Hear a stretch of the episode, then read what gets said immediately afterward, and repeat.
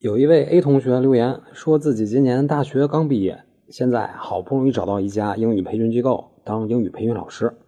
这个机构的负责人经过面试，对于 A 同学很满意，于是就说：“咱们呢先签一个试用期合同，为期三个月。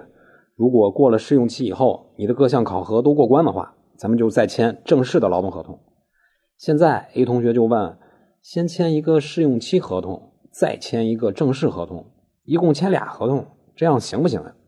答案是不行，这违反我国劳动法了。我国劳动法规定，要是签劳动合同，那您贵公司就和劳动者只签一个正规的劳动合同。在这个正规的劳动合同里，您可以约定试用期，这不是不让您约定。但是您把试用期给单摘出来，签一个所谓的试用期合同，这就违法了。因为有的用人单位这么做，就是为了在试用期里用您这个廉价的劳动力。然后试用期结束以后，找各种理由不签正式合同，能把您给气死。所以，只签试用期合同的公司不是正规公司，不能进。工作再难找，这种公司也不能进。那么，以上就是今天的音频。您的赞助、评论、转发是对我最大的支持，在此鞠躬感谢。咱们明天再见。